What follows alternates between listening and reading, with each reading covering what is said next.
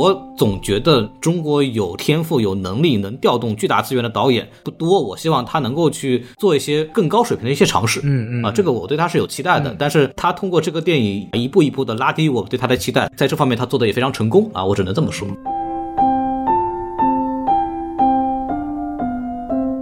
好，欢迎收听新的一集什么电台，我是孔老师。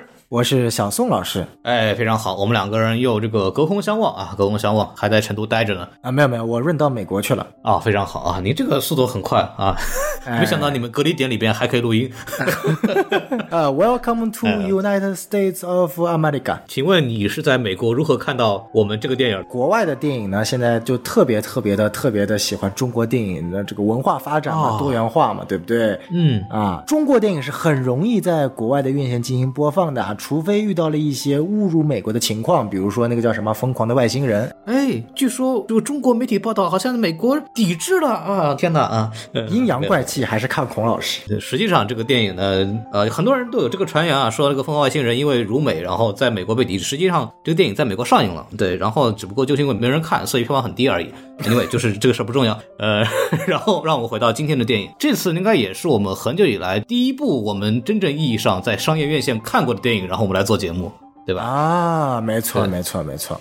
对，因为本来我们跟那个撕票俱乐部一块儿想录，就是在疫情期间就说说等那个电影院恢复之后呢，我们在一起录一个回到电影院的感受的节目。那没想到大家都都都润了嘛，撕票俱乐部有三个人，有两个人不在上海，然后小宋也不在上海，然后就我和露西亚两个人就关在家里边。对，然后再加上这个上海的疫情那个反复嘛，所以说就真正看电影的感觉其实还没有到位。所以说我这个选题暂且搁置一下，我们先来录一期影评节目来找找感觉，对吧？请问上海现在电影院开放了吗？现在是这样子的，就是上海是有一些像静安区啊，或者像像杨浦区这些疫情相对来说比较的中高风险地区比较多的这些区呢，可能都没有开。然后像黄浦区呢，相对来说就一直还在开着，所以说我电影呢都是在黄浦区看的。而且像我是因为我们录的时候已经是七月十七号了，那么上一周是电影院首次真正意义上对大家开放的日期，然后我当时也是去看了，一开始就上了电影，比方说那个《引入尘烟》和《城南大战》啊，都是我在。第一周电影院开的时候看的电影，然后特别想问一下小宋老师，你第一周回到电影院一个什么感受？因为你也是上海疫情结束之后润到那个成都去的嘛，对吧？啊，对对对对，就是我可能比就是上海正式开放呃电影院还要再早一点，重新回到了影院的怀抱啊，就是跑到成都第一件事情就看了电影。我好像应该到目前为止。这段时间已经看了有四五部电影了吧？我看了《侏罗纪世界三》啊，这是我第一部回归院线看的。当时有两部片子，一部《人生大事》，一部《侏罗纪世界三》。然后我想了很久，了还是希望把就是我想回归的第一部片子看点视效强烈一点的，哎，就是找回那个院线那个感觉嘛。非常有意思的一点是什么呢？就是我看的时候呢，我发现成都的 3D 眼镜呢，它用了一个非常奇怪的方式，就是你要去租，然后它是按时间来收费的。哦，哎，然后我就看了《侏罗纪》，按时间来收费。对对对，它是按照时间来收费的，然后非常神奇。我就戴着 3D 眼镜看了《侏罗纪世界三》，然后看了二十分钟呢，我觉得很很奇怪，然后就把眼镜摘下来了，然后发现摘下来眼镜和戴上的眼镜效果是一样的。然后我发现我原来我看的是个二 D 版本，那你为什么要租眼镜呢？呃，是因为检票的那个人说，哎，你看这个电影啊，来，你去租一下眼镜。然后我也没有多想啊，然后我就一 就就就就就非常的神奇，你知道吗？啊，然后被骗了，哎，被骗了，被骗了。然后结束之后，我去问售票的人，后来一看说，啊，是我看错了，我把《侏罗纪世界三》空格二 D 看成了《侏罗纪世界三 D》。嗯，啊，就非常有意思的一个事情 退了。退了，退了，退了，哎，这个还是很好的，还行还行。但是你不得不说，二 D 的感觉一定是比三 D 好的，所以说其实也算是这个因祸得福啊，还是非常好的。然后之后又去电影院看了《人生大事》，然后又看了这个《神探大战》，然后又看了我外太空的莫扎特。然后特别特别不巧的是，这两天成都正好爆发疫情了，而且正好又是发生在武侯区，而且最关键的是，我本来疫情爆发的这两天，我买了五张专门的成都维姆文德斯的影展的票，然后正好呢，五场是完全被取消的那五场。啊，那你这个就是它有很多影院都开，然后你正好挑了几个被关掉的影院。没没，它就是只有那一个影院是有维摩文德斯影展的那个电影的，每周末都有放映嘛。然后我正好就是这周末有空，就买了这周末周五的一张晚票和周六的四张电影票。然后结果这五天正好全部都被取消了，因为就是那两天疫情集中爆发的，所以特别惨。就疫情至少在上海，反正是号称是解封了嘛，对，但是实际上电影院的正常放映呢还没有回来。就比方说，像我回到电影院看电影的时候，就我第一场是跟中队长看的，就在七月八号那天晚上，我和中队长说，咱们活得有仪式感一点，对吧？我们第一天恢复放映，我们就去看电影。因为我下班很晚，所以我买了一张下午。不是晚上十点钟的票，中队长等我下班嘛，我们两个人一块就看了那个《引入尘烟》，哎，真的非常好。这部电影，如果你们所在的城市还有排片，请一定要去看。嗯，李瑞军导演的片子，然后我自己。之前因为采访过他，他以前有别的电影我也去看过。他很喜欢做那种城市和农村之间的一种冲突关系。他本身他是一个农农民出身嘛。对这一部呢，其实是海清主演的，然后还和导演自己的姨父，应该是我记得他是个素人演员，然后他们两个人一块主演搭档了一部电影，然后讲的是一个西北地区，应该有看听口音，应该是甘肃地区的。一个农民，然后一个老实巴交的被欺负的男人和一个生理不能自理的女性，她们因为两边的家庭都想让她们自己独立，不管她们，所以她们就组成一个家庭，然后怎么在那种比较恶劣和困苦的环境里边。互相维持，而且也找到了很多生活中浪漫，就是一部很温暖，然后摄影呢又非常漂亮，它也不卖惨的这么一部电影，我觉得很值得大家推荐去看。没错，这个电影呢真的是在大荧幕看，真的是一种享受。那刚刚孔老师讲了这个关于《引入尘烟》，那我也补充一下，我看《引入尘烟》的一件轶事啊，就是呃，《引入尘烟》不是我在这个疫情之后看的，因为大家知道《引入尘烟》之前上过，然后撤档了。我正好是在《引入尘烟》之前上的那一天，一场呃那个组织的观影活动，然后去看了，然后当时。看完，嗯，我觉得确实也是很不错的一部电影。但是那天特别魔幻的是映后的一个交流，因为那天跟导演是有个远程的线上交流，然后有一个观众提了一个非常非常非常牛逼的问题啊。当然这里我们画一个简单的剧透预警啊，就反正但其实也不是剧透。那个观众问导演说：“为什么你最后要把男主和女主写死？”然后发表了将近五分钟他对于男主和女主写死的一个看法。然后导演回了他一句说：“男主和女主没有死，女主不是死了吗？就是你你知道吗？就是。”明明没有死，然后那个人说啊，我要为为什么你要这么死？然后他发表了一堆观点，说这个东西啊，为什么什么，你懂吧？然后，然后，然后导演很懵逼，然后他还专门问导演说，为什么你要最后结尾这么设计？是因为有什么其他的压力吗？然后问的特别的愤慨，然后导演说你懂就好。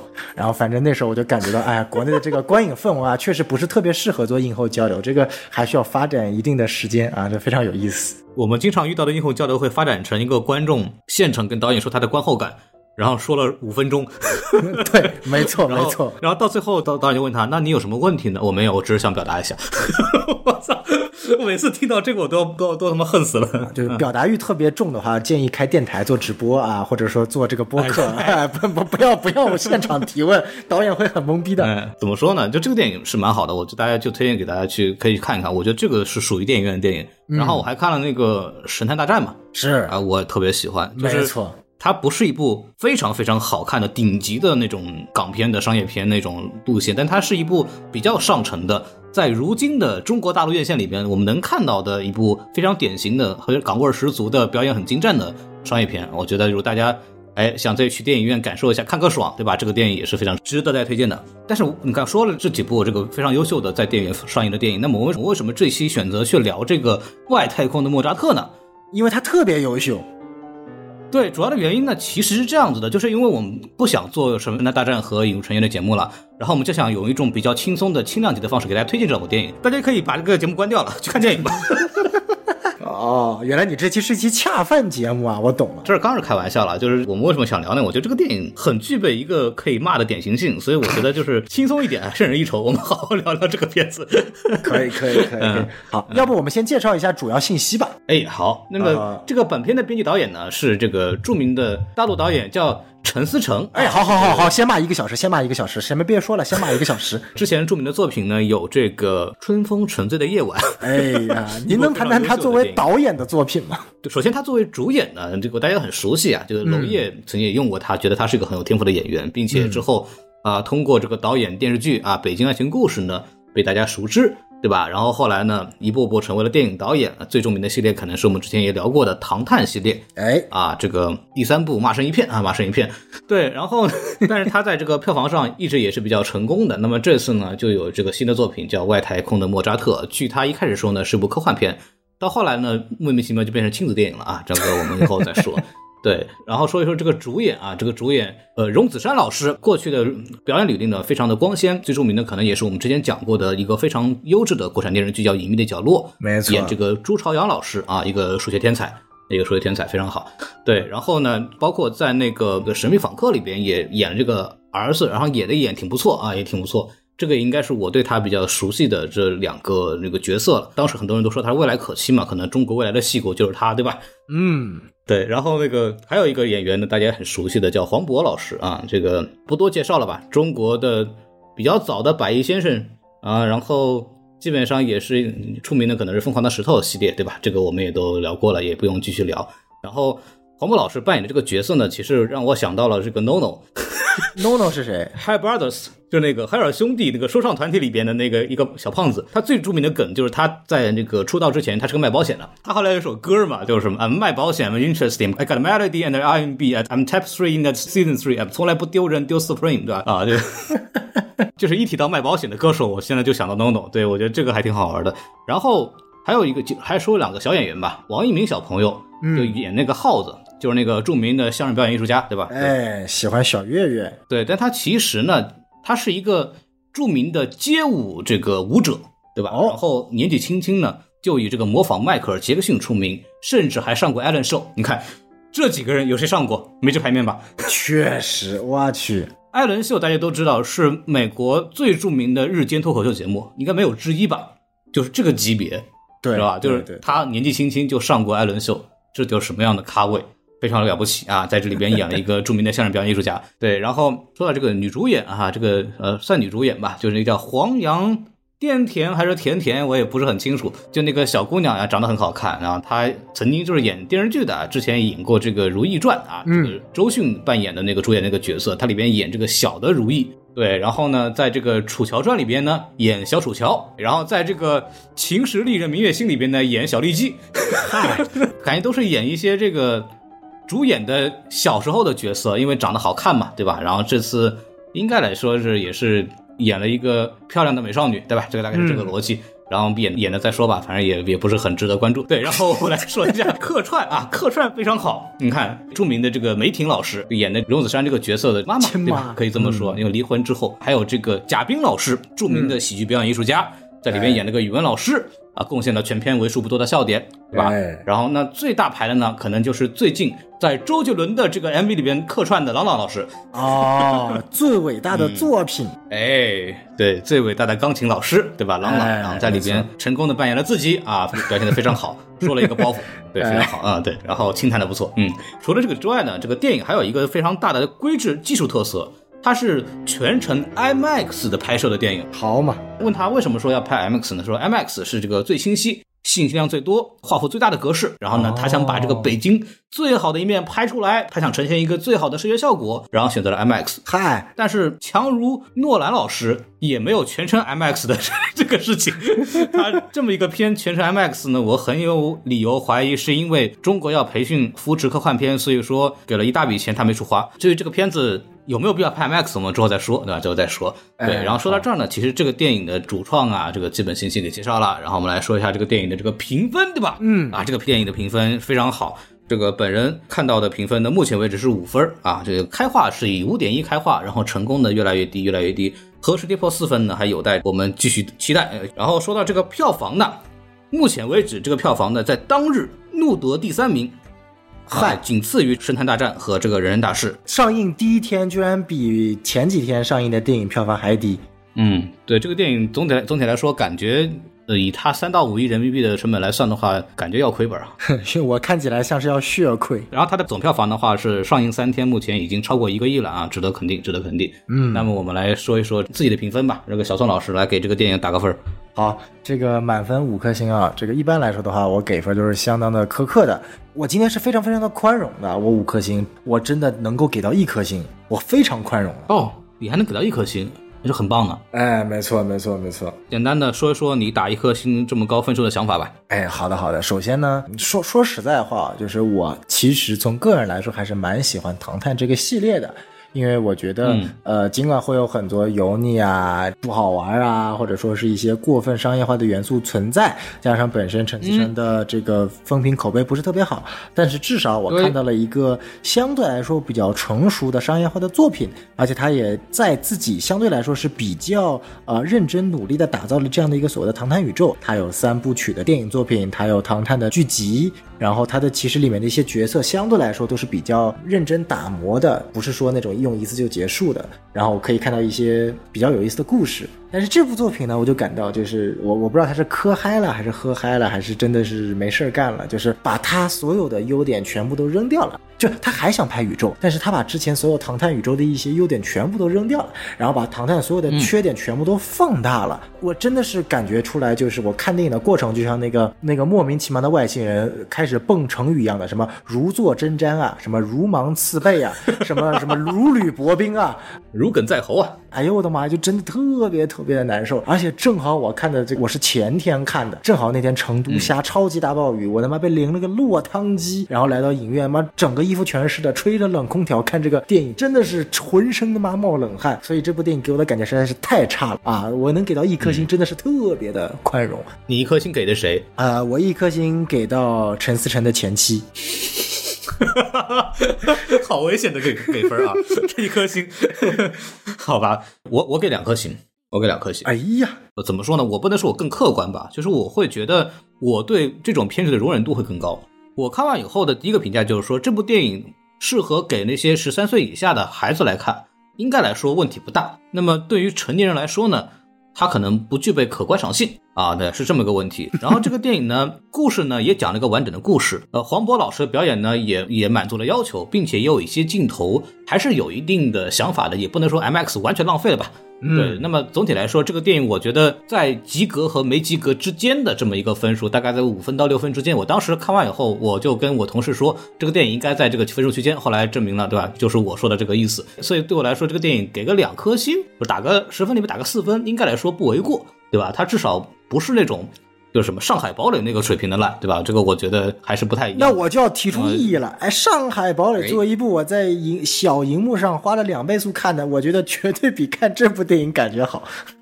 但是当时你是在电影院看的，我告诉你，如果你在电影院看上海堡垒，它会放大它的所有缺点。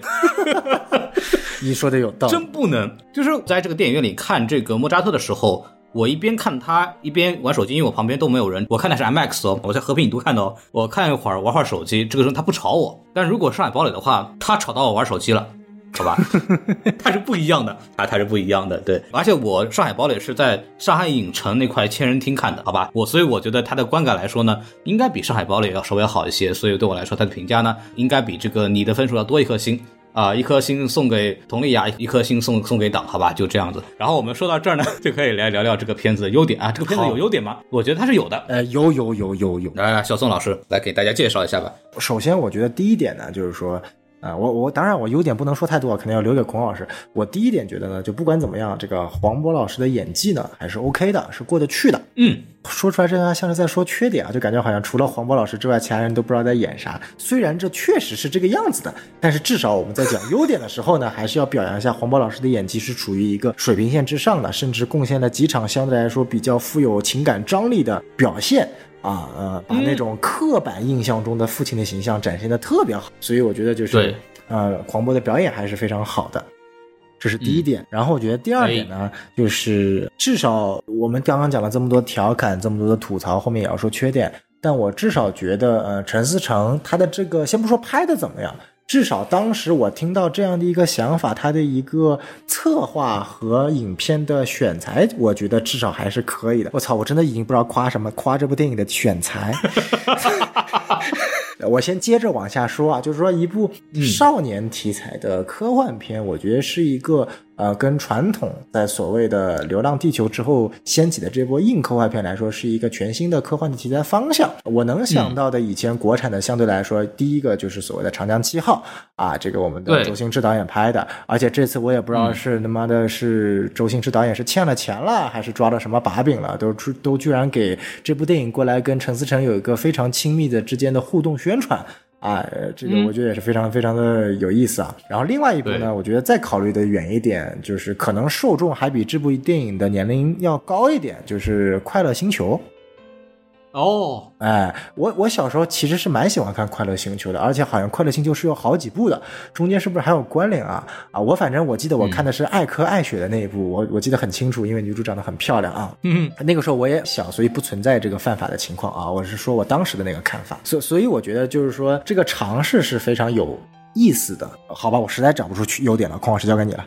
嗯，你看我接着你说，你看这个电影其实还让我想到了《霹雳贝贝》。对吧？好吧，我没看过《霹雳贝贝》，那是你那个年代的。对他其实，在拍的是一个给孩子看的科幻设定的片子。那么这种片子呢，在我们国家呢，其实并不多。嗯，所以你说陈思诚在题材上做出了一个中国电影在现在这个时代的一个新的尝试，我觉得是没有问题的。当然了，他为了骗经费，这个事情可能把它包装成科幻电影，这个是我们再再聊 再聊。我估计是这样子啊。他虽然我没有证据，可能律师还要寄给我们了。对，但是我在看的时候，我会觉得父子题材的一个科幻类型的电影，在中国的电影市场上已经很久没有再出现了。他愿意投这个钱，按他的原话来讲，是给他孩子。去拍的这么一个片子来出来，那么对我来说，有这样导演去做这个尝试，并且是陈思诚这样的在商业市场里边比较成功的导演去做这个尝试呢，我是很期待的。嗯，那么就剩这个东西呢，你说它一点点亮点都没有呢，也也不能这么说，对吧？然后你从这个地方去往外展开一点的话，比方说，我觉得它在一些视效表现上呢，也是有些亮点的，比方说踩着书本桥的这个桥段呢。对，包括是乘着乐高飞船飞天的这个桥段呢，我觉得还是有一些浪漫的，配合这个非常好的音乐。当然，可能主要的原因是一个音乐好听吧，对，给人感觉，哎，还还是不错的啊，还是不错的。该有的这个场景呢，我觉得对于孩子来说，这个画面还是挺漂亮的。这么一个画面，你说他是给小朋友看的话，其他的朋友跟我说，旁边的孩子什么看的也都很开心，该乐的地方也乐。他的目标受众的效果呢，也都保证到了，对吧？然后我还要再说的话，其实。我因为是正儿八经学过很多年钢琴的人，很多荣梓杉跟他父亲之间、跟黄渤之间的这种斗智斗勇啊，怎么个偷奸耍滑，怎么个偷懒啊，怎么个不想练啊，怎么 就是我全经历过。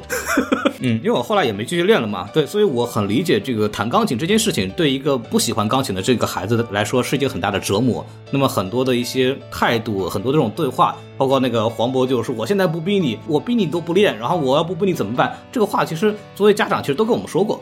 所以对我来说，很多细节是我是觉得有一些感同身受的。那这块东西，我会说啊，这个电影还是触到了一些点，对吧？然后我比较喜欢的可能还是第一个镜头，他从上到下拍一栋楼，上面孩子们全在学这个艺术。哦，那个东西我就想到了我们那个老说素质教育，或者我们从小长大的时候，其实每个孩子在小时候都会被家里人或多或少的去引导去学一门这个艺术相关的东西，然后在家里边表演给家长看，从下到上一整栋楼都是这个事情的这么一个镜头。你看有这个快板，有豫剧，然后有这个钢琴，有这个美声，对吧？都有。然后我觉得这个还挺有意思的一个表达，就把这种现象。给表达出来了，镜头也是有趣的，所以我觉得哎还可以。然后你再说这个特效的话，就你别说这个莫扎特本身这个玩偶多难看，动捕处理啊，包括这个人物互动呢，我觉得首先是不突兀的，并且它有一些毛绒细节啊什么做的，就是代表了我们中国特效的一个比较好的水平了。嗯，哎，这点不得不说还是可以的。包括在现场拍的时候也挺有意思，它是分两个棚拍的嘛，真人演员和这个动捕演员是分别拍的，但是它是两个棚同时去捕捉镜头，然后在监视器上是合。合成成一个镜头，导演现场就可以看到这两个人的这个互动是什么样子的，然后现场就可以指导，现场就可以调整，它也也算是一个。新的拍摄方式的这么一个呈现，我觉得这也是挺有意思的，可以给大家介绍一下。没错，对，因为这个片子是陈思诚做的第一版动捕，然后配音也是陈思诚自己嘛。后来其实也请了这他们公司的一个演员叫陈浩，以及戴墨导演，就是拍这个《误杀二》的导演，嗯，然后来去做的这个动捕。所以说，哎，这块地方我觉得在国内的这个梯队来说呢，他做的算不差的，啊，是这么一个事情。毕竟拿了那么多钱，该做的技术还是得做好。对，这个电影里边该做好的及格的地方呢，他基本都做到了，啊，还可以。那么还有一个点呢，我特别喜欢的，对吧？就是在电影的结尾，那孩子啊，那个王一鸣小朋友成功成立了相声社啊。我作为一个曾经的相声社的社长呢，我哎，很高兴，感同身受啊。懂了，下部就拍外太空的郭德纲。对，你看我们的传统艺术相声和一门传统的这个媒体电影一起走向了死亡的不归路啊，非常好，非常好。对，哎，可以，可以，可以。但所以我说到这儿，其实。我的感觉，它的优点呢也就差不多了。然后你要再说的话，它整个故事基本上讲清楚了，然后该有的这个结构，三幕结构也都有，对吧？然后您就别挑基本原理来当优点讲了。哦，实在挑不出来了嘛，就很流畅嘛，就是看完以后你看不会看不懂，对吧？我觉得这个片子给十二岁以下的孩子看真正好啊那！我的优点就说完了，迫不及待了，迫不及待了，来，我来说说这个，说说这个问题吧。对，要不孔老师您先来，这个是你的主场，我先来是吧？哎，对，这个表演，荣梓杉老师作为一个老戏骨啊，台词咋说呢？就是他也不知道这个吐字是怎么回事儿。你看，他有他那个搭档，就是王一鸣小朋友，就是那个耗子，相声演员嘛，一口子京腔，口齿清晰，表演细腻。对不对？对。然后一对比，荣梓杉老师，这个就是嘴巴里含了个袜子似的，就死活听不明白啊！是是是是。对，这个我我真的是。作为一个怎么说呢，备受期待的这个小演员呢，表现的令人很失望。这个我觉得就很难接受。他感觉像是这一代童星里面，或者说这一代寄予期待比较多的少年演员当中垮的最快的啊。因为你像这个《隐秘的角落》里面，他的表演是非常的受大家关注的。而且他对就《隐秘的角落》，我们可以看到他是一个相对来说比较内敛的，他没有很多爆发的时刻。也许他可能就是这个演员，他不是很适合爆发，他就适合内敛。但是到了这部片子里面，你会看到他有大量的爆发时刻，不管是跟父亲吵，而且我觉得最尬的地方就是他跟黄渤吵架的地方。每次他跟黄渤吵架，我就觉得他就是在念台词，或者就是他把这个台词当就吼出来。第一，没有情感的着力点；第二，就像匡老师刚刚说的，感觉像含了袜子一样，没有一句话是吐字清晰的。比如我跟我父母吵架的时候，我也可能一激动那个嘴瓢，对吧？这很正常。但他是演员啊。你在表演啊，你 你你不能全程都听不清吧？这个事情就真的是不行啊！就是他跟黄渤一对戏，那感觉就更加明显。他可能处于一个怎么说青春期的一个尴尬时期吧，就不知道后面会不会能够调整好。因为朱朝阳其实没有给他这种戏的发挥空间。所以我可能会更倾向于他的表演训练并不完备。他在朱朝阳这样的人物，他可能台词比较少，又比较符合他本身这个人的这个气质的这种角色里边，他能给出一个比较好的这么一个表现。但是要让他展现一个这个阳光的少年的时候，这种表演就显得他是没有基本功和演技台词来来训练的这么一个情况。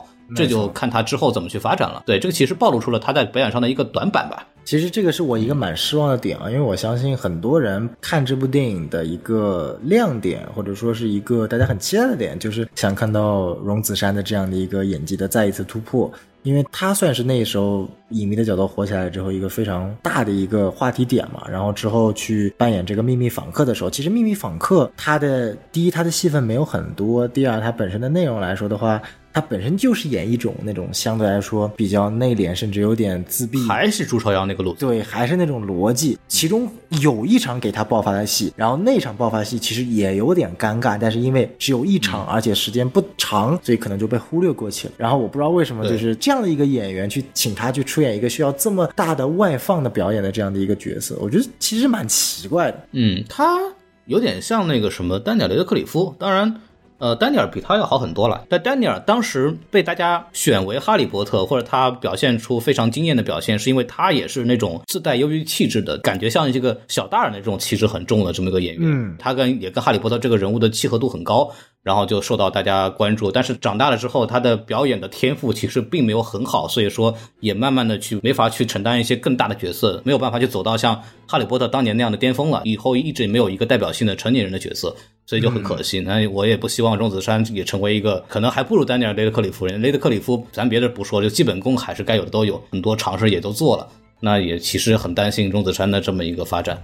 对，当然了，除了。他演技的部分之外，你必须提到他给他写的台词也要占一大部分的锅。那台词确实有些地方写的太尬了，什么当宇航员那个，但那个我还好，因为我也不记得我小时候说过什么样的话，估计可能也挺尴尬的，所以我就没有把这个事儿太当一个什么事儿。然后对，然后那个陈思诚老师他也演了，他演的什么呢？他演的是那个莫扎特。我其实一开始啊，并不知道他有参演，但是我就看那个那个莫扎特的这个眉梢眼角啊，嗯，那个小表情，那个小眼睛，那个样子，哎，觉得哎这个。跟陈思诚怎么这么像？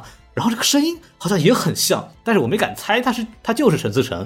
后来小宋说啊，就是他演的，就是他演的，就是因为我感觉这个这个小熊猫怎么着就就这么油腻呢，对吧？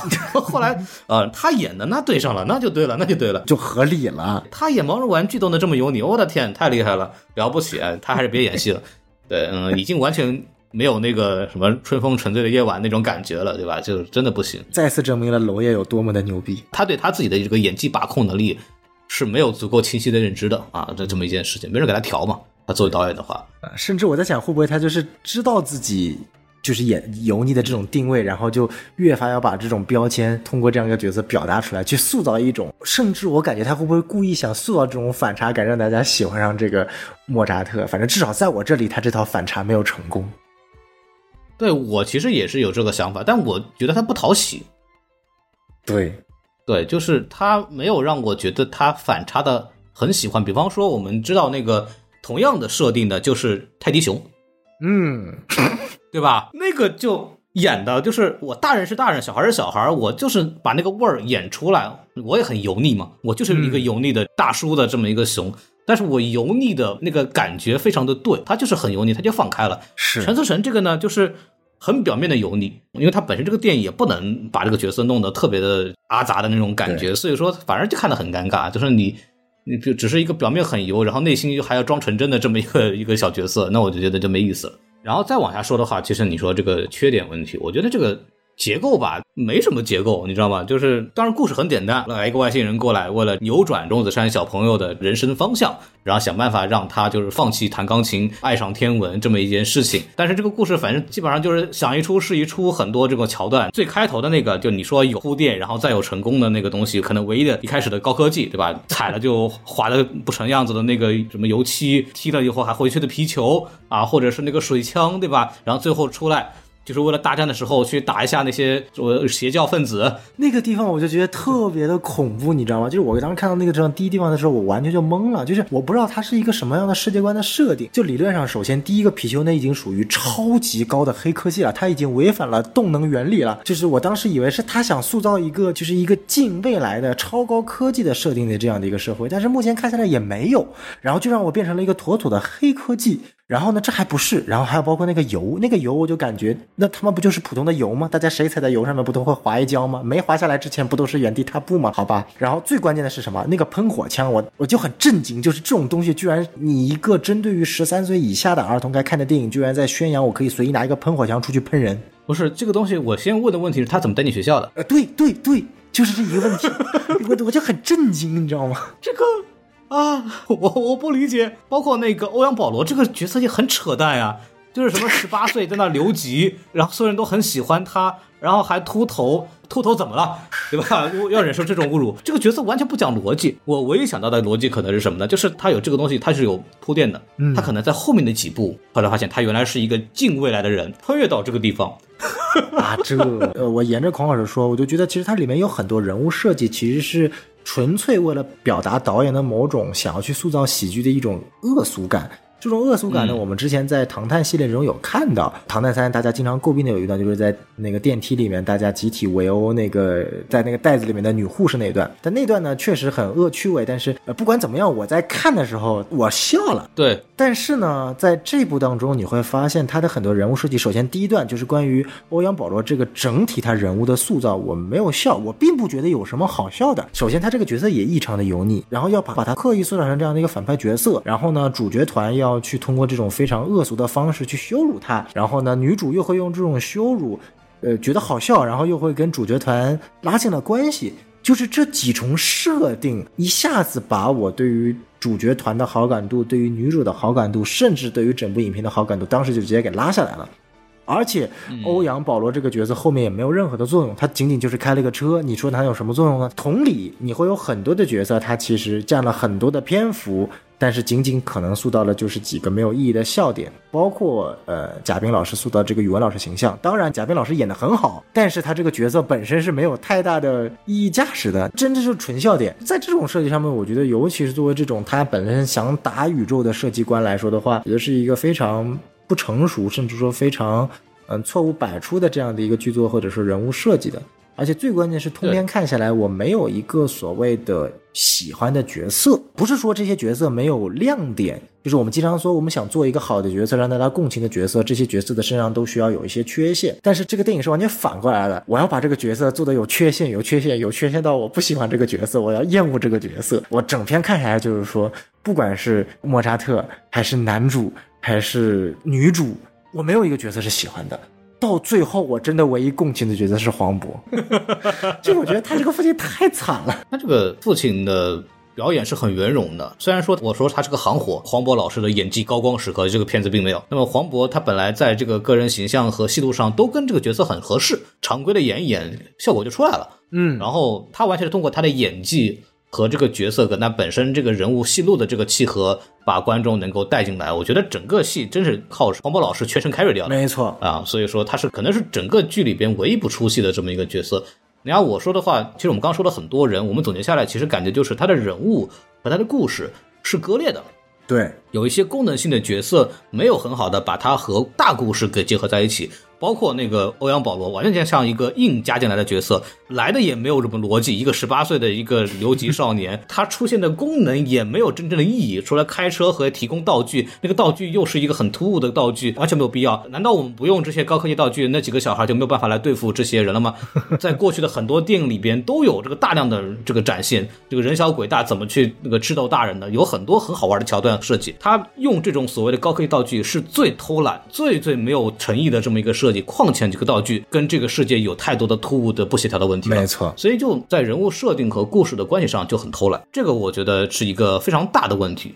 然后我们再说这个情节方面啊，我作为一个玩音乐的人哦，对吧？荣子山这个角色，他弹的那个比赛用的是这个小星星变奏曲，这是一个非常著名的莫扎特的作品。就它的这个特点就在于，它是有十二段变奏，然后每一段变奏都是把这个一闪一闪小星星，人家叫一闪一闪亮晶晶，呃，亮晶晶，就是把很简单的这个小小旋律嘛，然后进行反复的这个复杂化，然后呈现出不同的这个效果。这是这个钢琴曲非常难的这个地方，所以说他弹好很不容易。这个是需要这个荣子山这个角色啊，他需要很好的基本功的。那么他有没有可能通过我听到了外星人对艺术的感知，我有了外星人的这个听觉，我有这个外星人的音乐感悟，我一下子能够弹好那个钢琴曲呢？不可能，绝对不可能。那个钢琴曲你要弹好，需要很好的基本功，它不是一下子我就能练上去的。所以这种什么我听到了外星人感受的音乐，然后我就突然会弹了，不存在这个问题。所以这个是我觉得我一个学音乐的，我觉得这个东西不合理。嗯，这个是很糟糕的。还有一个剧本的基本逻辑问题，这个父亲啊不想让孩子走老路的逻辑呢？嗯，说什么？因为我当年有这个孩子了，然后我要签了周杰伦的音乐公司，我就要去台湾了。嗯，所以说我放弃了，然后走向了我的失败的人生。我老婆跟别人跑了，那我在想，你图啥？你为什么不签？难道孩子就不能到台湾吗？周杰伦这个公司真的要签这个人，难道不会帮他安排这一切吗？是啊，我不信啊！做音乐和你养小孩这个事情并不完全冲突，对吧？然后你为了这个孩子放弃，放弃的毫无道理。就是你哪怕这个俗气一点，就是我玩音乐我就没玩好，我就成功不了。所以我跟孩子说，你不要玩摇滚音乐，你不要玩这个，你要去玩高雅音乐，这样你可以出人头地。这个东西我还尚可理解。对吧？对，不能说我有机会成功，然后我主动放弃了，然后我跟你说，这孩子你不要去走这条路，你要去玩搞音乐，凭什么呀？这就很离谱。然后还有一个问题，就是父亲不想让孩子走老路，所以逼他学正经艺术。那么当宇航员难道不是一个正经的理想吗？当宇航员，如果大家去看过杨利伟的选拔的整个的这个纪录片的话，当宇航员所需要的科学的技术和能力，以及他的学问，他的这个综合能力是非常强的。就是他想当一个宇航员，他的学习要非常好，他的体力要非常好，德智体美劳全面发展，才可以有机会当一个宇航员。这条路难道对孩子的发展难道不好吗？他一定是要学钢琴的吗？好像也不是吧，因为你当时是玩摇滚乐，然后你父亲是唱歌的，说你要正经唱美声，你玩摇滚乐成功的几率很低，对吧？你也你也会影响你学习，这个东西我们都可以理解。孩子要当宇航员有什么问题？让他好好学习啊！你跟孩子说，把那个文化课念好，你要懂数学、物理、化学这些东西，你需要明白，你才有机会当宇航员。这有什么问题吗？对吧？嗯，如果你跟孩子说你要玩摇滚乐，父亲当年玩摇滚乐差点就成功了，你不能学习，你玩摇滚乐。那叫什么？我为了我父亲的理想而强迫孩子对去往这个路上走。那弹钢琴也不是你的理想，你图啥呢？对吧？我就不懂为什么就非得弹钢琴。范伟那个爷爷也不是弹钢琴的，为什么就非得弹钢琴？没道理呀！弹钢琴又这么贵，一个钢琴多少钱？学习是最便宜的，是正经上学是最便宜的，知道吗？要我说，我要是他妻子，我也离婚。你他妈把所有的积蓄拿过来买一架钢琴，我都懵逼。有脑子吗？没脑子啊！这个事情，他这个故事的基础逻辑就不成立。这个是让我觉得最头疼的事情。我觉得刚刚孔老师讲了，其实我们可以总结一下，就是这部影片它本身想表达的一个主旨，还是一个非常老套的主旨，就是所谓的对我在孩子的自由选择和父亲的这个压迫下，应该选择一方。然后它也非常套路式的、公式式的，我们选择了要孩子自由发展的这东西对不对？它没有一个所谓的对错。但是我们在去思考一个剧本的复杂性和深度性的时候，我们是不是能够有更多的东西可以去挖掘？比如说皮克斯之前的 Coco。Coco 它其实表达的核心内核，其实跟我们这部影片也是一样，我们更多的要去注重家人，但是它会有很多有趣的故事设计。就比如说，为什么我 Coco 一开始他想去追求的是自己的这个理想，然后通过一系列的他在这个幽灵世界、灵魂世界的一个选择，他理解了家庭的意义和价值。但是在这部里面会发现，他把所有的东西都直接摆在台面上了，呃，没有任何的灰色层面，就是要么黑，要么白，而且这个要黑要白也是非常奇怪的，就像孔儿所说的。它不是一个合理的黑白的一个逻辑曲线。如果说我们今天说黄渤老师他饰演的这样的一个父亲角色啊，是因为我自己本身的能力不足，或者说真的像他所说的摇滚没市场，它是不属于高雅艺术，而我要去向小孩培养高雅艺术，OK，那是没问题的。但它展现出来的是我爱儿子，所以我放弃了我的摇滚艺术。那既然你那么爱儿子，你不会让儿子又去选择一门连你自己都不熟悉的东西，对吧？就是一般这种这种所谓的呃矛盾点在于，你去父亲逼你干的是父亲非常擅长的东西，而你并不擅长，你去想干一个你擅长的东西。但是呢，这部影片会发现一个特别有意思的东西。首先，我们荣梓杉饰演这个角色，理论上他也不擅长天文学，他只是感兴趣天文学。因为父亲有一句台词：“你的文化课成绩都已经糟成这样了，你再不学一个钢琴会怎么样？”所以说他本身文化课成绩也不好，他也不具备学天文学的基本素质。然后呢，你呢？然后父亲又莫名其妙让你学个钢琴，你又不喜欢学钢琴。然后在我看起来，就是说。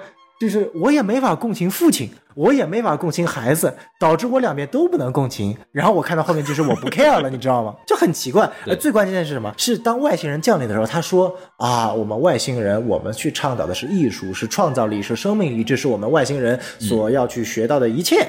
然后呢，你会发现，但是呢，主角他最不喜欢的什么？他最不喜欢的就是艺术。哎，我最不喜欢弹钢琴。然后结果就设计了这么一个桥段，说，哎呀，然后喂你了一颗橘子，然后主角就突然获得了各种各样的这个艺术的能量，然后就演了一个非常牛逼的钢琴。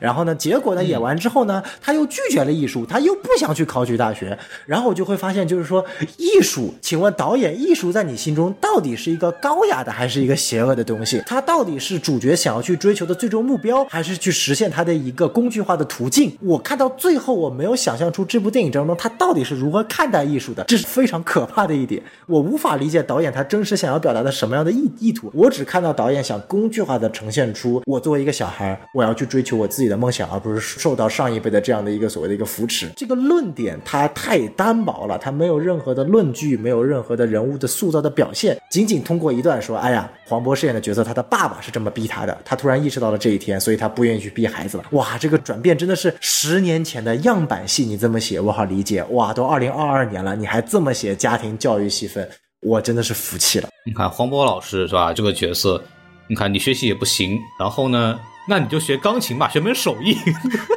对吧？然后他有没有天赋也不知道，这个就很离谱。嗯，比方说啊，我举个例子。如果荣梓杉小朋友他确实钢琴本身弹的还不错，嗯，只不过他不喜欢，嗯，这个东西我都可以理解，是。但是荣梓杉这个角色也没有表现出他钢琴弹的不错，比方说，你看他里边有提到了一个土耳其进行曲，嗯，这个也挺难的，这个也是一个比较难的一个练习曲，他大概是钢琴业余八级水平。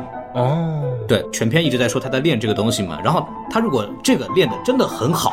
也行啊，他这个也没练好，那么你凭什么说他弹钢琴有任何的机会呢？为什么他要去让他去学钢琴呢？这个就就很离谱啊！他没有弹钢琴的这个能力，然后他在天文学上的知识呢也没有很好的斩获。比方说《终结者》里边，他也是那种故事，我回到过去去拯救这个救世主，对吧？让你这个以后能够影响未来。然后我们可以看到康纳这个小朋友，这个就所谓的那个小男孩，嗯，他在整个过程当中。展现出了他作为一个领袖的这个风采，包括他的母亲，对吧？都有。是，那我们说，OK，就这个人好像确实能够去帮助那个东西。但是这部戏里边呢，我们的这个荣梓杉小朋友扮演的角色呢，没有展现出任何的他能够成为天文学家的这个素质。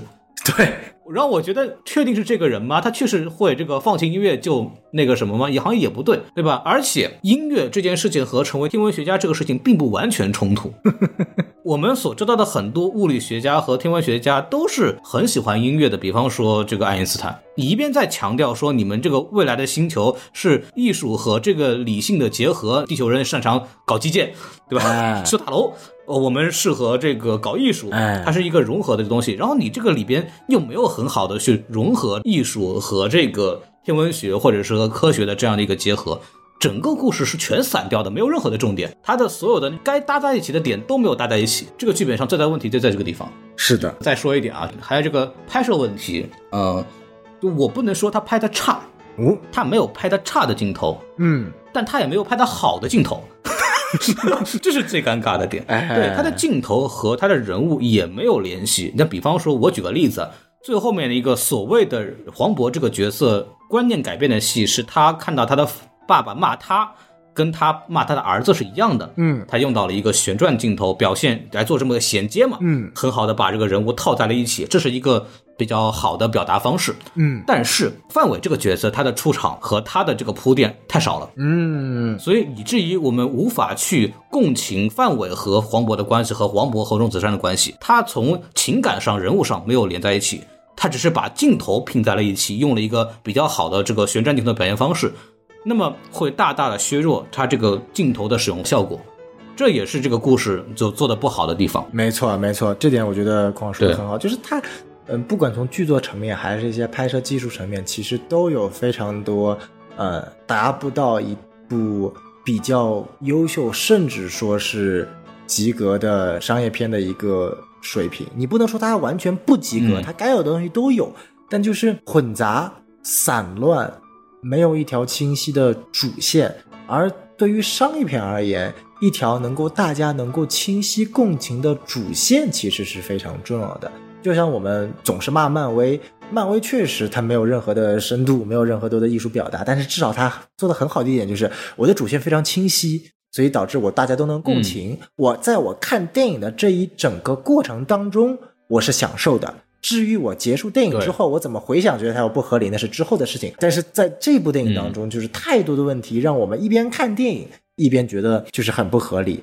而且这边我需要提一个我看这部电影觉得最恶心的一地方，也是我不清楚这真的是陈思诚的问题还是编剧团的问题。我不知道孔老师怎么看的一点，就是这个电影中间有设计一个桥段，男主团要给那个小胖子跟他妈妈去沟通，去实现这样的愿望，这是影片第一次给到一个情感共鸣、或者是一个所谓的情感高潮点的。OK，呃，先不说它设计的好不好，就至少它这个情感算是给了，我就算它是还是不错的。然后给了小胖子这样的一个寄托物，橘子的种子。OK，然后结果呢，到了后面的期间，你是为了一己私利，你要去寻找莫扎特的时候，你想到了这个种子。你但凡这里插一句。或者插一段跟这个小胖子之间的一个解释戏份，或者 whatever 的戏份都可以，但是你是直接咔一下抢出来，直接吞掉。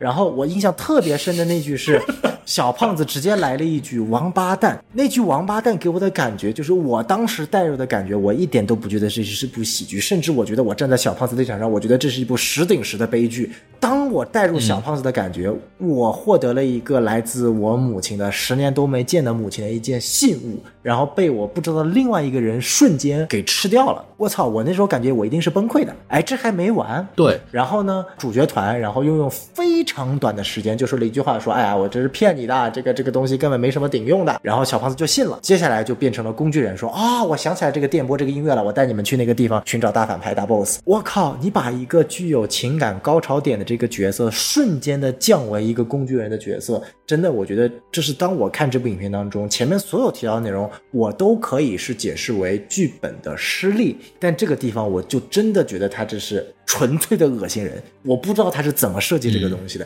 尤其是如果你带入一个年幼丧母的。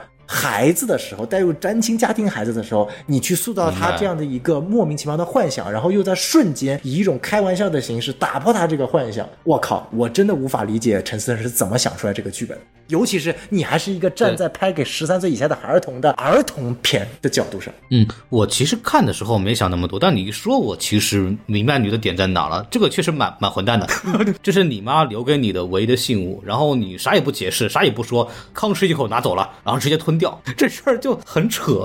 而且那个莫扎特在给这个胖子的时候，也没说这个东西有什么特殊功能。对吧？对，没有铺垫的，他就是直接吭哧一口拿走了，然后说：“哦，原来他也有这个功能，真的吗？我怎么知道呢？对吧？这个东西怎么说？呃，还是非常的草率的这么一个设计，感觉就是想到哪儿编到哪儿。我说：哦，原来前面有这个东西，那就圆上吧，接上去吧，大概有这么一个逻辑在里头。呃，他其实没有去细想这个事情，人物的动机是什么，这个场景、这场戏的必要性是什么，他想完成什么样的事情。”他只有一个简单的结构，我需要拿这个东西去让主主角重新有这个能力，他要完成这个戏剧点，但他要完成这个戏剧点，他要做这个动作，他要考虑到其他的人物之间做这个动作的动机，他都没有考虑，嗯，是这个逻辑，没错，还是在剧本上没有花很多的心思，我是这个感觉，没错没错。然后其他的话，我其实想想问问孔老师，因为你对于喜剧这块。想法比较多嘛？你是怎么评判这部电影的一些喜剧元素的？因为在我看来，就是我我不是很喜欢这部电影的一些喜剧元素。那站在你的角度，你是怎么思考？我不喜欢，但我也不厌恶。就是除了那个你刚刚说的那个抢橘子那块儿，那个我你这么一说，我非常理解你的立场。但是它就有一些基本上的很常规的、很通俗的、很平庸的一些喜剧桥段，比方说。呃，男男性女装，嗯，对比方说扒裤子、扒头发这件事情，在美国的很多的正常的喜剧电影里边、校园喜剧里边经常出现。是这个，我倒觉得没什么太那个啥的，就只能说它没什么意思。对，但是呢，你要说它涉及到什么很恶劣的社会影响什么的，对我来说的也也涉及不到。对，那也对，就是这么一个逻辑。嗯嗯，我是感觉，但就很无聊嘛。对，没有在喜剧层面做一个所谓的突破。我还是个理解，就是他给孩子看，孩子可能会乐；给大人看呢，没什么意思。大概就这么个角度。也确实，也确实，感觉我们好像缺点也说的挺多的了。我能再说一个？来，哎呀，还有，对，就是这个电影的整个的视觉呈现很奇怪，就是你有没有一种觉得它过饱和或者是过于虚假的这个感受？你要是不说，我可能还没有感觉到。你这么一说，我回想一下，就是感觉，嗯，它饱和度调的特别的高。对，而且它的北京的阳光特别的虚假，是那种。特效做出来的东西，不是那种拍出来的。下面的话你就要注意了，北京的阳光永远是正当红。当然是，你看我们比方说我们说阳光灿烂的日子，对吧？它对北京的秋日的、夏日的阳光有很好的展现，黄黄的一片，对吧？我们为什么没觉得那个东西假？哎，那个东西是真拍出来的，对不对？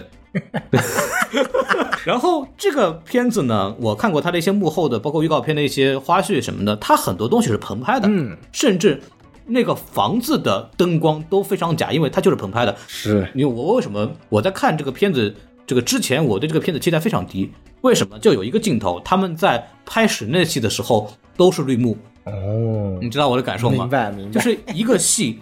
除非它有一些特殊视觉效果呈现，比方说它那个那段黄渤回忆那一段，那明显它是需要绿幕的，对吧？嗯。那么除了那个之外，它很它很多正常的室内戏，它除了一些基本的沙发那些城市之外，剩下的全是绿幕。嗯。那让我的感觉就是说，你的这个环境光什么东西都是假的，都是搭出来的，都是为了呈现出一种所谓梦幻的效果。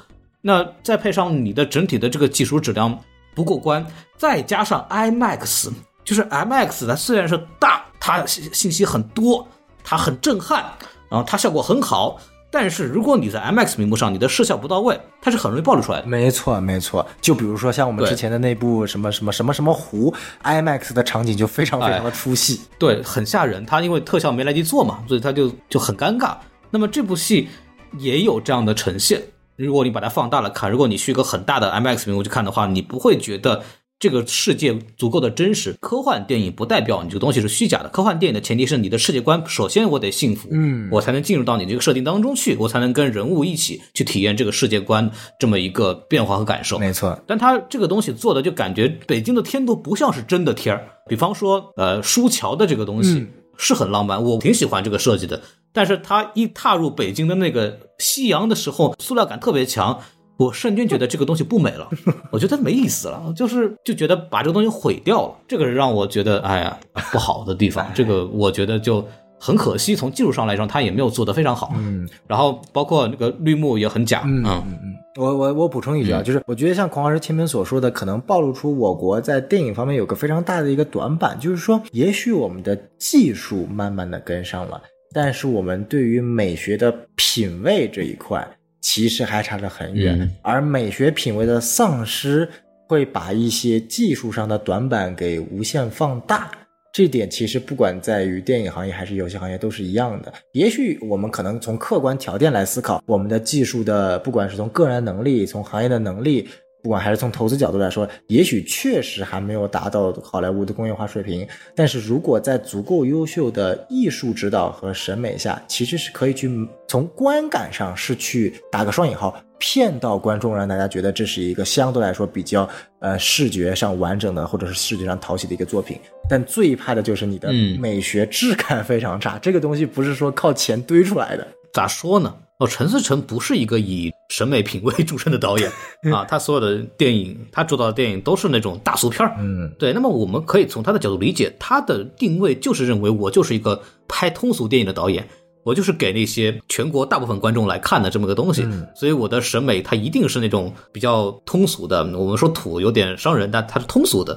对，那么这也是为什么我不喜欢陈思诚导演的电影的这么一个核心原因了。哦对，他就选择这样的风格，不论他是选择这样的风格，还是他就是这个水平，就是我们不喜欢他的一个非常重要的点。哦，对，嗯，没错没错，就高情商是选择这个风格，低情商就是你他妈就这个水平。我是一直认为陈思诚是一个有天赋、有想法、有能力的导演。嗯，然后他选择目前的路线呢，和他想走的方向，他要恰他恰饭嘛，他要赚这个钱，嗯当然是很正常的。但是我总觉得中国有这样有天赋、有能力、能调动巨大资源的导演不多。我希望他能够去做一些更高水平的一些尝试。嗯嗯啊，这个我对他是有期待的。但是他通过这个电影一系列电影吧，一步一步的拉低我对他的期待。嗯，在这方面他做的也非常成功啊，我只能这么说。对，那么我们缺点是不是也说的差不多了那？就暂时到这里先结束吧。对，那我们来说一说一些呃延伸环节。哎就首先这个陈思诚的阴阳怪气这个事情，我我跟小宋看的时候，这非常的有意思，哎，他的八卦我们就不讲了，这个危险性很高，对吧？曾经在很多平台也引发了一些风波吧，就都知道不太能讲。但是我觉得他也是通过这个电影的桥段做出了一些的回应啊，没错没错，老婆觉得他有才华没钱，然后跟一个权力更高的人跑了，对吧？就这么一件事情。非常有意思。然后我们也可以看到这个荣梓杉的这个学校，那个学校是一个很好的学校，，对，呃，是一个那种百年名校的这么一个一个学校。然后一看就是他妈妈动用这个钱和关系把他送进去的，因为他跟他弟弟是在一所学校嘛，嗯对吧？那么明显这个黄渤的这个生存状态是不可能供荣梓杉去学一个他弟弟也能去的学校的啊，这个是一个点，我觉得。陈思诚可能有在小小的在阴阳怪气，但这个事情谁对谁错谁知道呢？嗯啊，没法没法讲，没法讲。还有一个，就我跟小宋 在说的时候聊的，就是那个七大奇迹那块儿啊，就是说啊，你们的这个。地球的七大奇迹都是我们这个外星人用我们外星人的设计给做出来的，然后就出现了什么巴比伦空中花园呐、哎。什么什么金字塔呀，对吧？哎这些东西，然后我们就可以看到这个很有意思的是，好像没有中国的建筑产生嘛，哎，哎，这个就很有趣了。没错，，嗯，就是我们国家的建筑必须得是我们国家亲自建成的，绝对不是什么外星的产物。这个事情我也想了一会儿啊，这个事情它其实有逻辑，因为它提到的是世界七大奇迹。嗯，那么世界七大奇迹里边其实是没有中国的任何建筑的。哦然后中国的建筑呢，像万里长城也好，或者是那个报恩寺的琉璃塔、啊，都是在呃另外一个叫世界中古七大奇迹，就是比他们这个更晚一批的这个事情。哦对，所以说。没有呢，我觉得也合理啊，也合理，也不用想太多。哎，所以我想问一下，世界七大奇迹这个是谁起的？哪个组织起的？他辱华了？那好，我们换下一个话题吧。这个后来也是有这个中国的嘛，这个再说了，因为中国比那个更早的建筑基本上都被毁掉了啊，因为各种原因吧，大家反正懂的。说到这儿，其实再说说外延吧。这个我特别想聊一个话题，就是这部电影是一个我们说儿童电影，但是我们其实知道有很多好的儿童电影呢是大人和孩子都能看的。没错，我也特别想请这个小宋老师聊一聊这个话题，就是你觉得，比方说这部电影跟什么 AI 呀、跟这个 ET 呀这一些，就是我们都知道以孩子为核心的，但是它本身也是又是一部非常优秀的电影的这种电影，它到底缺了什么东西啊啊？就什么样的一个儿童电影呢？是大人和小孩都能够看进去的片子？嗯，明白。其实是这个样子的，因为在前前段时间，我们知道有个很火的剧叫做《怪奇物语》，而《怪奇物语》我们也做了节目，专门跟王老师聊了。为什么我们会被《怪奇物语》所吸引呢？《怪奇物语》它没有任何所谓的，那是给孩子看的吗？呃，哎，你还真别说，《怪奇物语》它真的是从十岁或者比年龄更小的小孩通吃到这个四五十岁的人。为什么呢？就是因为它很清楚的把所有在七八十年代。美国在流行文化最鼎盛的时期所拍的所有跟儿童有关的电影的精髓，全部都融入到了一起。所以，当匡老师问我说一部优秀的儿童电影该有什么的时候，我第一脑子的想法一定是美国在七八十年代所创造的无数的经典中的经典的儿童电影，不管是我们所谓的青少年电影啊，比如说像《早餐俱乐部》，比如说或者更加具有奇幻色彩的《八宝奇兵》，或者说非常非常我个人非常喜欢，也是。影响了可以说是几代人的一部作品，叫做啊《伴我同行》。嗯，这些作品他们有一个非常大的特点，嗯，这里面的小孩首先第一点他是有自己的思考能力的。我们不说他的思考能力有多深，但他们一定会有自己的思考。而当我们去看到这些思考的时候，一方面是一种他本身在表达这个角色的观点和他的认知，另一方面他会非常巧妙的产生一种当一个我们已经长大的。人去看待这些观点的时候，一种非常巧妙的对比感就会体现出来了。嗯，而在这部电影当中，我们就会发现，荣子山是他是没有自己的看法的，他的所有的看法就只有一个核心，就是我要反对父亲。就他所有的想法都是被动的，他是没有主动的，而他所有的主动想法只幻化成一个词和一句口号。那句口号不尬，但是我不喜欢，是因为。他没有真正意义上讲出他为什么这么痴迷外太空。他所有的理由就两点：第一，我就是不想练钢琴；第二，我要我要征服浩瀚星辰。这是一句非常空的假大空的标语符号。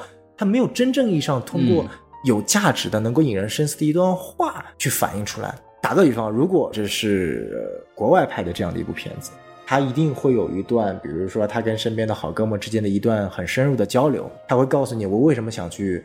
探索外太空，一定是在他成长环境中的某种东西的缺失，比如说父爱的缺失，比如说母爱的缺失，比如说朋友的缺失，比如说某种意义上的缺失。这种缺失会通过一步、两步、三步，心灵和精神的演化，外化成他对地外文明的一种向往，而这种向往会从一个科幻片的角度拉回到一个 coming of age 青少年成长片的一个角度，真正把这两个核心嫁接在一起。这是美国青春片牛逼的地方，不要不管它什么题材，像《八宝奇兵》是奇幻寻宝题材的，《伴我同行》是带有一点恐怖题材的，是四个小孩他妈的听说有一具尸体，一起出发去找尸体的电影，然后然后也间接影响了宝可梦，就宝可梦第一代红绿，呃，主角在出门出现的电视里的场景就是《伴我同行》的场景，而宝可梦整体的。就是所谓的十岁的小孩、年轻人要出门自己去闯荡、收服宝可梦这样的剧情的元素，也借鉴的是美国八十年代的《伴我同行》这部电影的。所以可以看到，《伴我同行》是部非常非常牛逼的流行文化。而在这其中，他讨论的是，当四个孩子去面对要去寻找这个尸体的时候，他们为什么要过去？他们各自在人生生活中缺失了什么？他们如何通过各自的交流，和当他们寻找到这具尸体的时候，当完成这个目标的时候，他们获得了什么？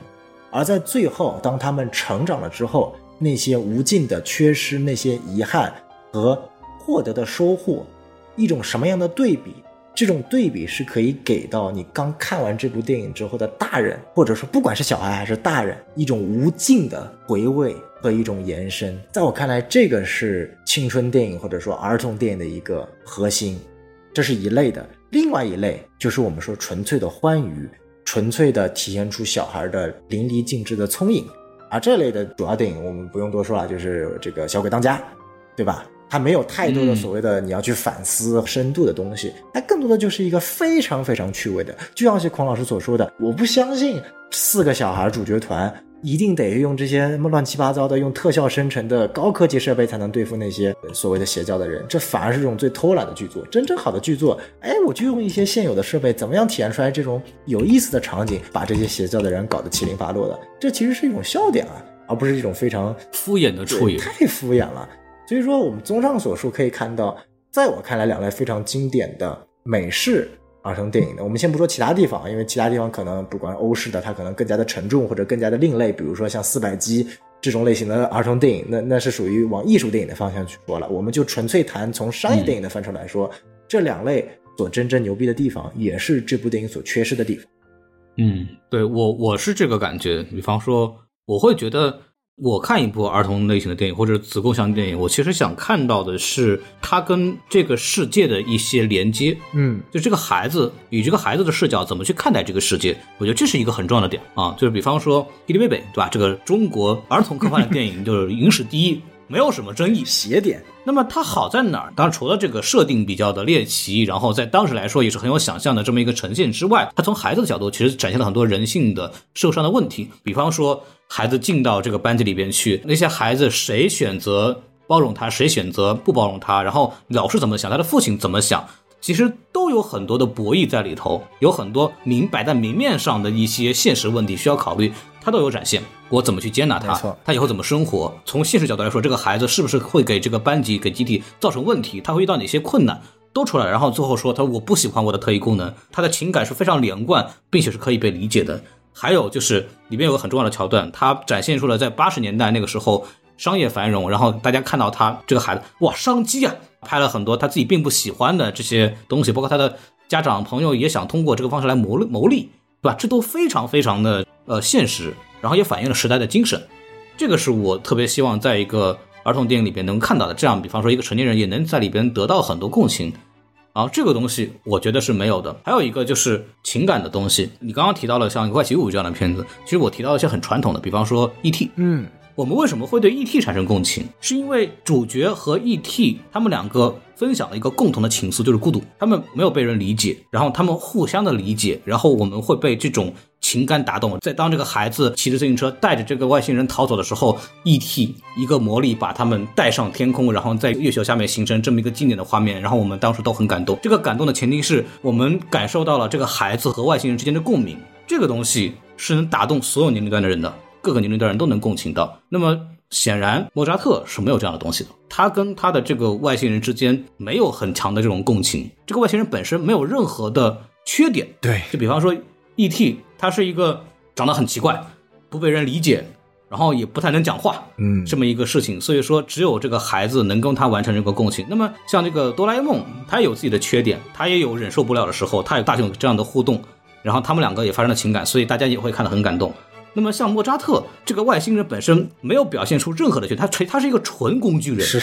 他唯一的缺点是它会因为没有音乐没有电，这是它唯一的技术上的缺陷。但它在人物情感上。并没有任何的可以去让主角跟他去共情的地方，嗯，那么这也损失了一很大的这个电影的一个情绪价值，所以说我也就觉得这个片子它就落了下乘了。所以主要是两点吧，我会很期待一个儿童电影能够去做到这样的事情，能会让成年人也能走进这个故事。没错，嗯，这就决定了它是一个平庸的子供向的给孩子看的片子，还是一个我们大家大人小孩都能在里边欣赏的片子，也直接决定了这个电影的票房。是，我觉得这个是商业电影其实要去考虑的东西。你像斯皮尔伯格也好像《怪奇物语》的导演，他们主创团队也好，他们水平更高，就高在这个地方。而且有一点我觉得很奇怪，我我真的不知道是不是为续集铺垫啊？他为什么最后要设计让所有的人都忘掉了莫扎特这个角色，甚至包括主角都已经忘掉了莫扎特，以至于我看到影片最后的结局，就是前面确实都很烂。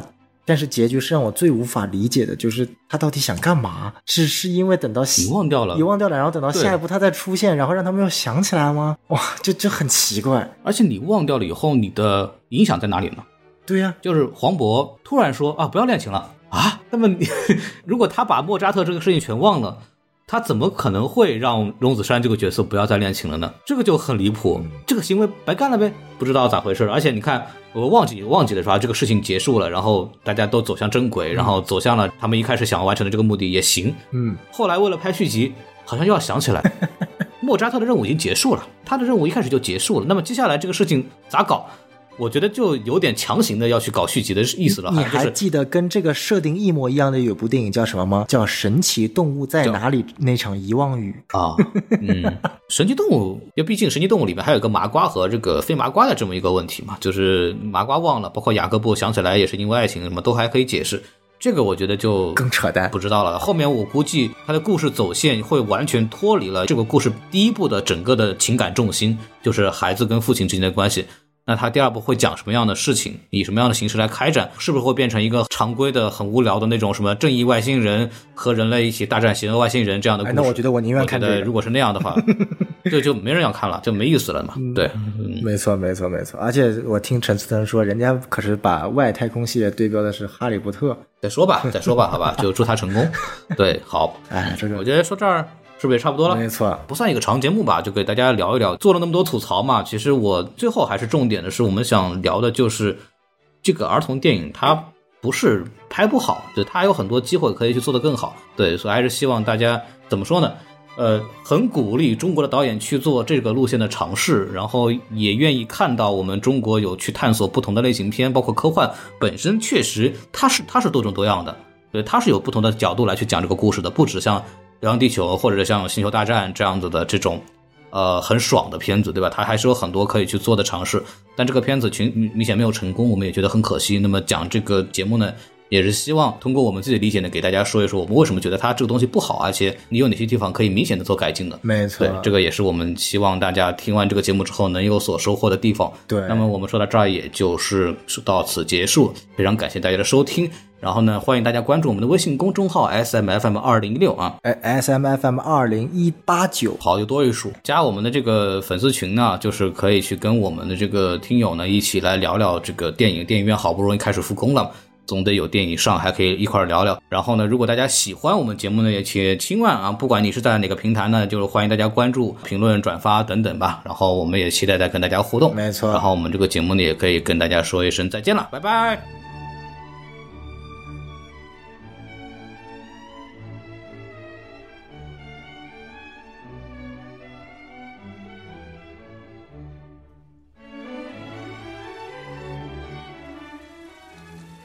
天空变暗了，乌云慢慢遮住了天，下起了久违的雨，落在屋顶和路边。有汽车经过，道路旁传来一声怪叫，雨水混着泥土，溅起洒向女孩外套。身边的男孩无动于衷，不想答女孩提的问，不情愿的放下手机，敷衍的说女孩笨。旁边戴眼镜的中年人冒雨等公交，为了这个月的业绩熬了几个通宵。远处的高中响起下课的铃声，他儿子在这上学，学习很勤奋，乡下来的同。同桌却显得更加用功努力。他发誓绝不和父辈一样，一辈子面朝土地。班长是长头发的女孩，她的成绩最棒，同时也是大部分男生喜欢的对象。当然，优秀就少不了身边的诋毁。拒绝过的男生在背后都说她虚伪。